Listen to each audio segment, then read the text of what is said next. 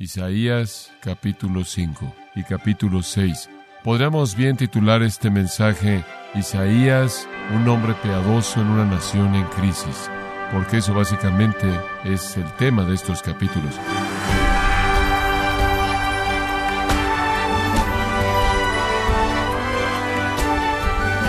Le damos la bienvenida a Gracia a vosotros con el pastor John MacArthur. Algunos cristianos creen que trabajar para transformar la sociedad a través de la política es como darle una aspirina a una persona con una enfermedad terminal, con lo que no se ofrece cura alguna. ¿Deben los cristianos buscar una solución política o dedicarse a la evangelización? ¿Acaso hay un punto intermedio? Hoy, John MacArthur nos ofrece una perspectiva bíblica en un momento crucial en la serie La palabra de Dios para una sociedad impía, en gracia a vosotros. Me gustaría que abriera su Biblia en Isaías capítulo 5 y capítulo 6. Podríamos bien titular este mensaje Isaías, un hombre piadoso en una nación en crisis porque eso básicamente es el tema de estos capítulos. Alguien ha dicho bien, si los hombres han aprendido algo de la historia, es que los hombres nunca aprenden algo de la historia. Y entonces la historia, de manera inevitable, se repite a sí misma. La historia bíblica nos da el panorama más genuino de todos. Y realmente creo que si usted lee el Antiguo Testamento, el Antiguo Testamento presenta la historia de la actualidad una serie de espectaculares a lo largo del camino de la humanidad, advirtiendo acerca de la inevitabilidad de la destrucción cuando el pecado entra a la sociedad. Ahora escuche, nunca los profetas de Dios hablan de juicios en general únicamente, pero siempre añaden puntos específicos. Quiero que pase conmigo a la penetración del Señor, comenzando en el versículo 8. Ahora aquí el Señor penetra hasta la médula misma del problema, y quiero que vea esto. Seis pecados específicos han llevado a la ruina de la nación. Seis ayes. Y el ay, esa es una palabra usada por Juan y Jesús en Apocalipsis, usada por el Señor en los Evangelios. Un ay simplemente es esto, una denuncia de alguna maldad observada por los ojos penetrantes de Dios. Una denuncia de alguna maldad observada por los ojos penetrantes de Dios. Y Dios penetra la situación e identifica seis pecados. Ahora, amados, es aterrador ver estos seis porque son tan reales en nuestra nación y quiero apresurarme a añadir esto tristemente. Inclusive son verdad de la iglesia, la supuesta iglesia de Jesucristo. Usted haga la aplicación conforme avanzamos. Número uno, primero Isaías dice, conforme Dios penetra su pecado, versículo 8, son culpables de un materialismo avaro. Versículo 8. Ay de los que juntan casa a casa y añaden heredad heredad hasta ocuparlo todo. ¿Habitaréis vosotros solos en medio de la tierra? Ahora aquí tienen ustedes el pecado de avaricia. No es suficiente tener una casa, no es suficiente tener una propiedad. Añadieron casa, casa y tierra, tierra, hasta que han consumido los bienes y están aislados de todo mundo. En segundo lugar, Isaías dice que Israel se caracterizó por buscar el placer en la embriaguez. Versículo 11. Hay de los que se levantan de mañana para seguir la embriaguez, que se están hasta la noche, hasta que el vino los enciende. Y en sus banquetes hay arpas, vihuelas, tamboriles, flautas y vino, y no miran la obra de Jehová, ni consideran la obra de sus manos. Escuchen, no tienen tiempo para Dios. Están demasiado ocupados emborrachándose y siendo entretenidos. Permítame decirle algo.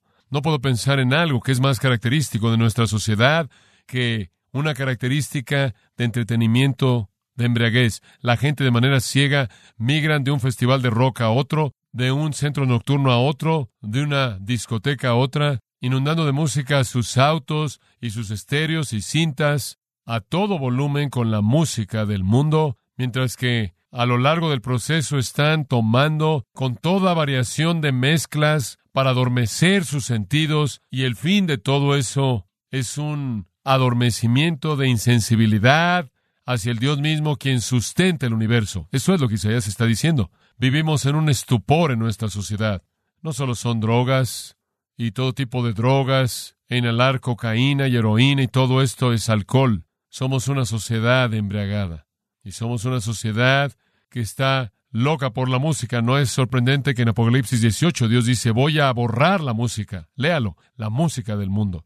Y lo que él dice al final del versículo 12 es que los hombres son ateos prácticos, no consideran la obra del Señor, no consideran en absoluto a Dios.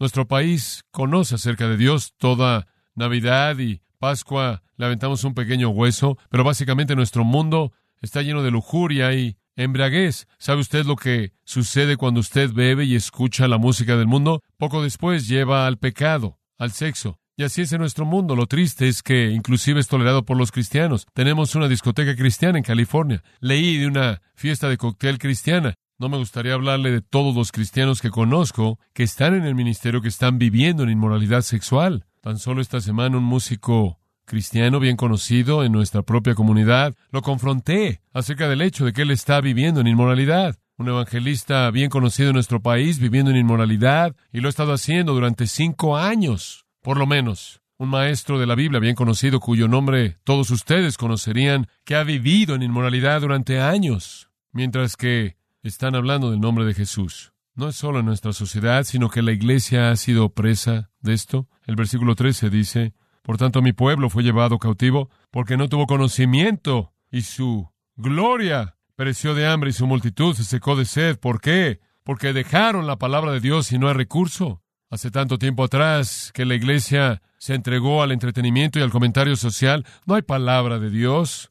Entonces el versículo 14, por eso ensachó su interior el Seol y sin medida extendió su boca. ¡Qué imagen tan vívida! Aquí está el retrato de la tumba, literalmente abriendo su boca mucho, y allá descenderá la gloria de ellos, la gloria del mundo, y su multitud, y su Fausto, y el que en él se regocijaba, los que disfrutan, y el hombre será humillado, y el varón será batido, y serán bajados los ojos de los altivos, pero Jehová de los ejércitos será exaltado en juicio, y el Dios santo será santificado con justicia. Dios no lo va a tolerar. Quiero decirle como alguien dijo en una ocasión, si Dios no destruye Estados Unidos, Él se va a tener que disculpar con Sodoma y Gomorra. Y el versículo 17 dice, y los corderos serán apacentados según su costumbre, y extraños devorarán los campos asolados de los ricos. Lo que significa es que al estar sueltos, habrán corderos que estarán por esa tierra que antes fue hermosa y que había sido explotada, y habrá extraños, vagabundos, lo que eso significa es que caminando sobre la tierra que en un tiempo fue hermosa, pero ahora destruida, habrá una gran parte no cultivada, y habrán corderos ahí que estarán pastando, y caminando por ahí también extraños, que estarán buscando algo de comer. Está por venir. Y durante siglos, en Israel, los árabes cumplieron esto, y todavía lo hacen, y parte de la tierra originalmente dada al pueblo de Dios. Tercer pecado, una pecaminosidad desafiante, un materialismo consumidor, una búsqueda de placer en la embriaguez y una pecaminosidad desafiante. El versículo 18 dice, hay de los que traen la iniquidad con cuerdas de vanidad. En otras palabras, están orgullosos por ello. Son como un buey que está jalando un carro. Se amarran a sí mismos y jalan la iniquidad y el pecado como con coyundas de carreta. En otras palabras, trabajan duro en estarla arrastrando por todos lados. ¿Sabe una cosa? Ser algo vulgar y nauseabundo es trabajo duro, trabajo duro. El retrato es de una bestia torpe, amarrada a un carro, a un carruaje. El retrato es de una bestia torpe que no piensa que está amarrada a un carro y lo está arrastrando por todos lados, arrastrando la carga de iniquidad en el engaño vano de que realmente esto es vivir. En el versículo 19 dice, los cuales dicen, venga ya, apresúrese su obra, y veamos acerca si venga el consejo del Santo de Israel para que lo sepamos. Si hay un Dios que diga algo aquí, que haga algo. Por favor, si hay un Dios, haz lo que quieras hacer. En otras palabras, se burlan de Dios, tientan a Dios.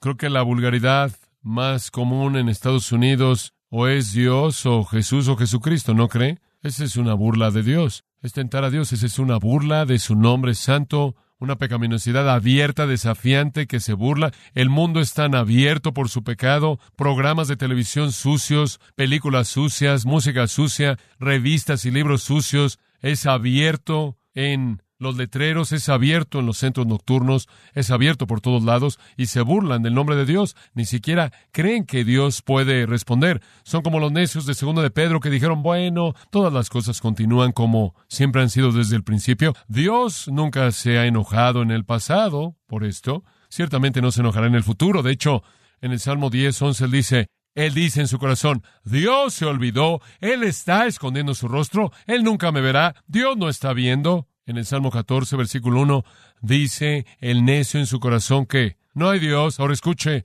esa no es una afirmación filosófica. Eso es decir esto, yo voy a hacer lo que quiero hacer, a Dios le podría importar menos. No hay un Dios que me esté revisando. Esa no es una conclusión lógica del estudio, esa es una manera de justificar la maldad. Y nuestra sociedad se burla de Dios. Siempre pienso en Ernest Hemingway. Una serie de artículos escritos acerca de Ernest Hemingway dijeron que Hemingway había probado que usted podía jugar con el pecado y que cualquier persona que se aferrara al punto de vista victoriano de que el pecado tenía consecuencias era un necio. Hemingway había blasfemado a Dios, había deshonrado a Jesucristo, se había acostado con mujeres, se había peleado en revoluciones, y él había probado que un hombre es un hombre y que él permanece en pie fuera de cualquier Dios.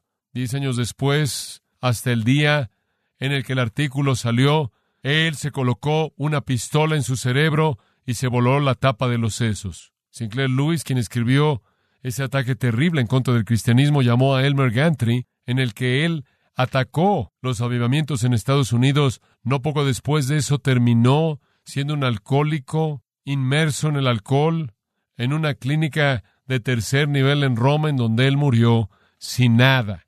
Usted no puede hacer eso y salirse con la suya. Materialismo consumidor, la búsqueda del placer en la embriaguez, la pecaminosidad desafiante, en cuarto lugar, perversión inmoral. El tiempo de Isaías, inclusive usted lo podrá decir, es difícil imaginar que Israel estaba haciendo esto. Este es el pueblo del pacto de Dios. Versículo 20. Ay de los que a lo malo dicen bueno y a lo bueno malo, que hacen de la luz tinieblas y de las tinieblas luz, que ponen lo amargo por dulce y lo dulce por amargo. Ay de los sabios en sus propios ojos. Ay de esas personas que han revertido de manera total la moralidad que han pervertido lo que es correcto y lo que está mal, que dicen el adulterio está bien, la fornicación está bien, el matrimonio es para los que se avergüenzan, la abstinencia es para los que se avergüenzan, la embriaguez es como debemos vivir, la homosexualidad simplemente es un estilo de vida alternativo, aquellos que han torcido, invertido y pervertido lo que está bien y lo que está mal.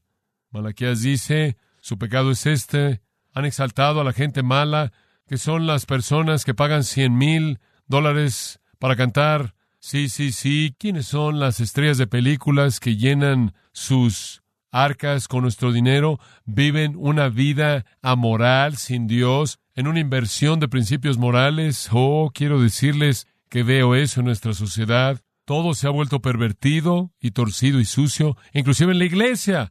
Hay personas que predican y cantan canciones y tocan instrumentos y están viviendo vidas viles no estoy hablando solo en generalidades. Estoy alrededor de un paso de comenzar a dar nombres.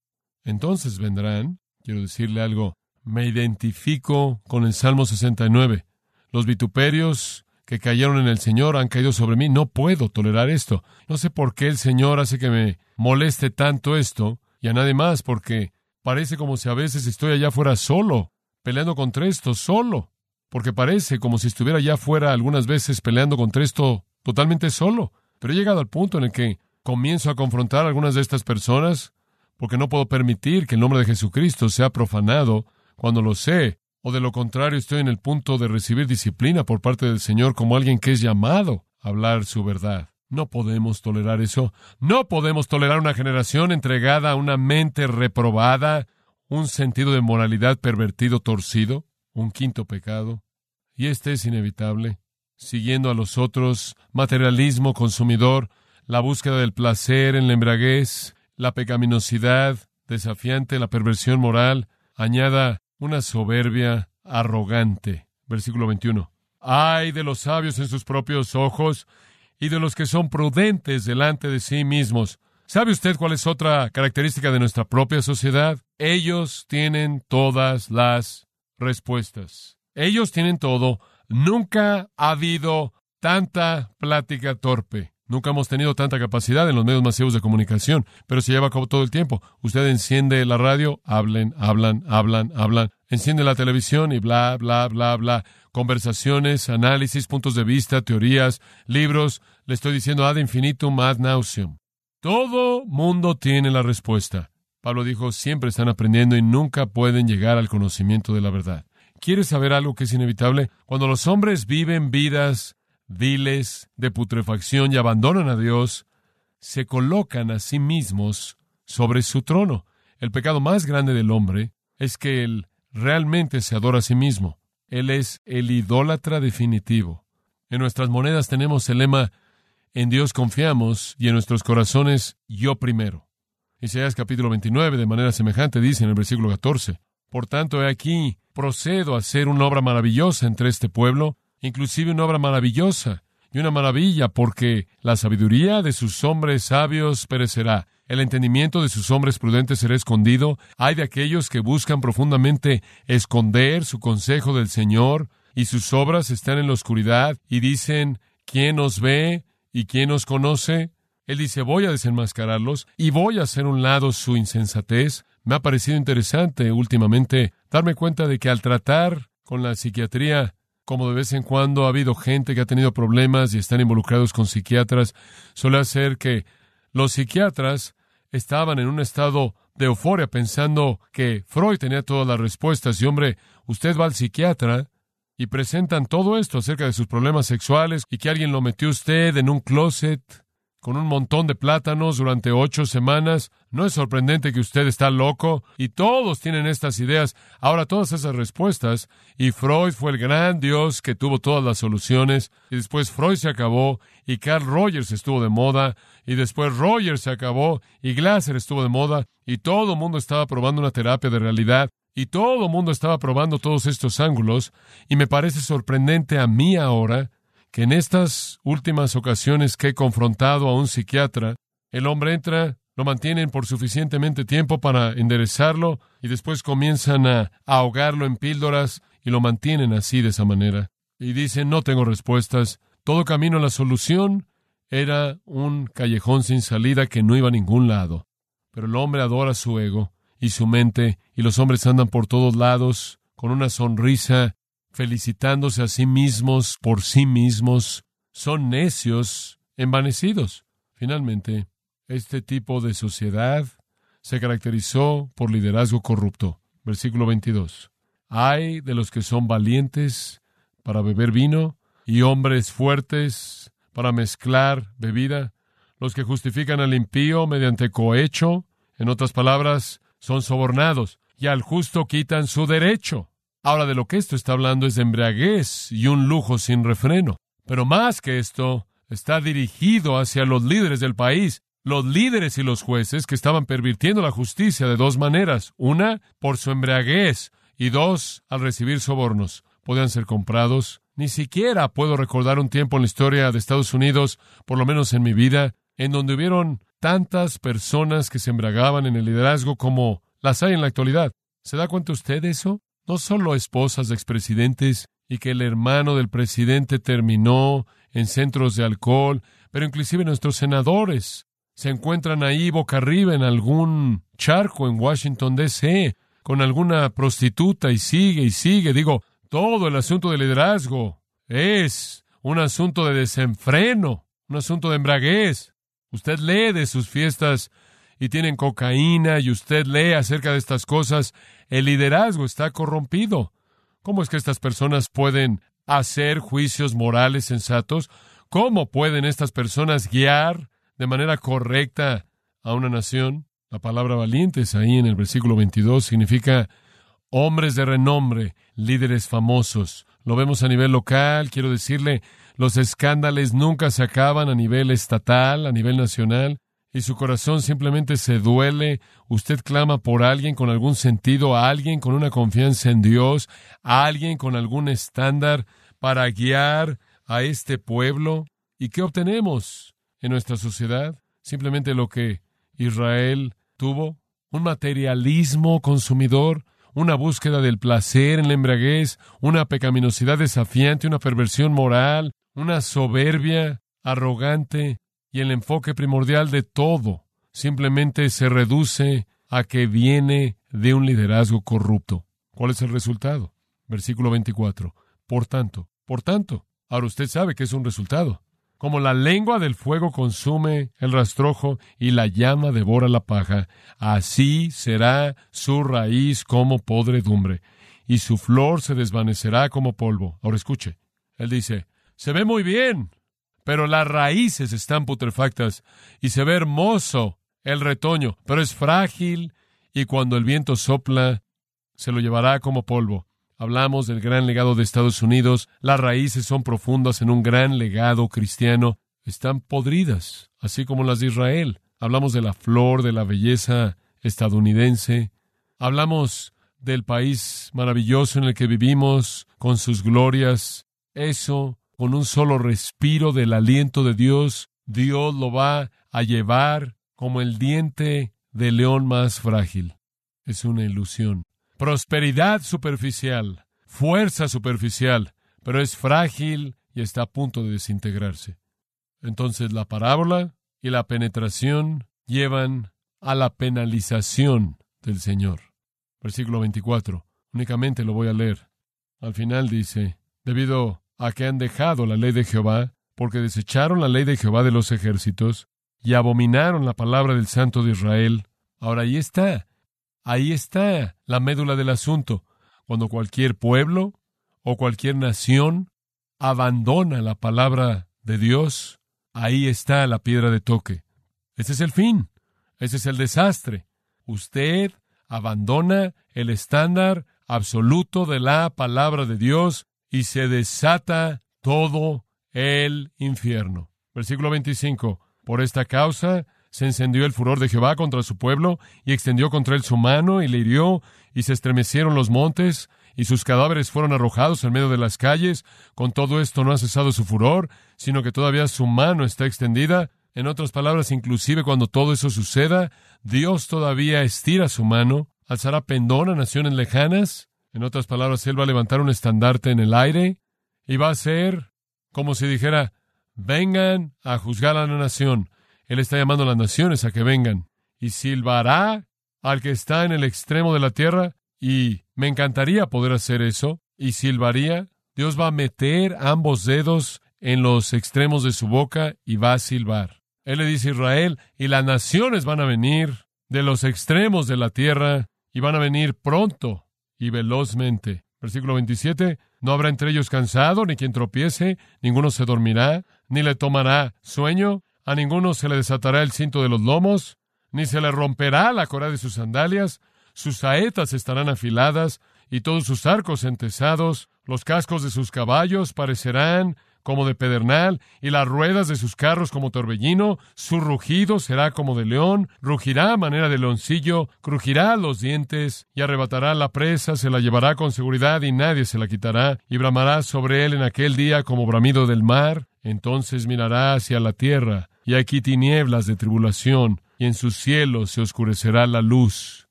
Ahora escuche, simplemente imagínese que usted está ahí ese día, y usted está con esas personas deleitándose en la prosperidad del reinado de Usías, y todo se ve bien, y de pronto este profeta enojado se pone de pie y pronuncia condenación en contra de la sociedad entera. Todos nos reiríamos de él. Y cuando él dice, Dios va a silbar y un ejército inmenso como ellos nunca lo han soñado, va a venir con Jehová como el comandante en jefe, usted dice, no puede suceder. Matar y llevarse a la presa. Él estaba prediciendo la cautividad, ¿se da cuenta? Y sucedió. La abeja siria vino, y después el león de Caldea, y más adelante el águila romana levantó sus alas, y todos ellos aplastaron la tierra. Dice usted, ¿qué tiene que ver eso con nosotros? Escuche, yo creo que también Dios va a traer juicio sobre nuestra tierra, porque somos culpables de las mismas cosas. Y honestamente creo que si no llamamos a nuestra tierra al arrepentimiento, vamos a ver cómo va a pasar lo mismo. ¿Sabe usted? En el primer capítulo Isaías dice otra característica de su sociedad es que manejan de manera deshonesta sus negocios y tienen rebeliones en sus familias. ¿Sería eso verdad en nuestra sociedad? Claro que lo sería. Hemos jugado a la ramera, nos hemos ido en pos del mundo, inclusive la iglesia es una burla en tantos casos. Le doy gracias a Dios porque aquí y allá hay una iglesia pura, un remanente. Entonces la parábola y la penetración y la penalización, yo creo con todo mi corazón que hay condenación sobre nuestra sociedad. No hay manera de escapar. Condenación. La gente dice, oh, estamos en un gran avivamiento. La membresía de la iglesia de manera constante está decreciendo, estadísticamente, está decreciendo de manera constante. Mucha gente se llama a sí misma cristiana. Muchas personas hablan de Jesús. Muchas personas que hablan del cielo no van ahí. Yo creo que el juicio es inminente.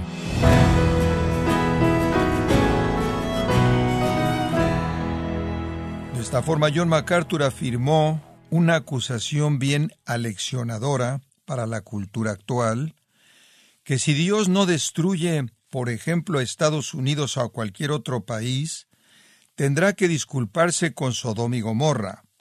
Pero también nos dice que hay esperanza, y eso lo veremos en la próxima edición, conforme continuamos con la serie La palabra de Dios para una sociedad impía, aquí en gracia a vosotros.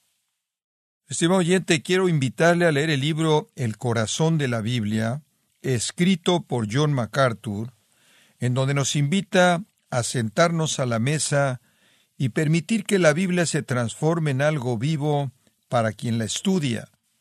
Lo puede obtener en gracia.org o en su librería cristiana más cercana, recordándole que puede descargar todos los sermones de esta serie la palabra de Dios para una sociedad impía, así como todos aquellos que he escuchado en días, semanas y meses anteriores, animándole a leer artículos relevantes en nuestra sección de blogs en gracia.org.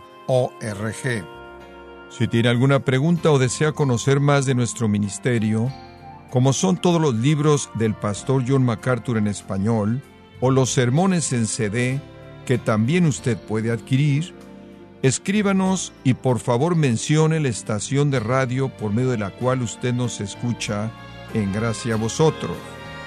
Es importante conocer no solo el país y ciudad de donde usted nos escucha, sino también la radio.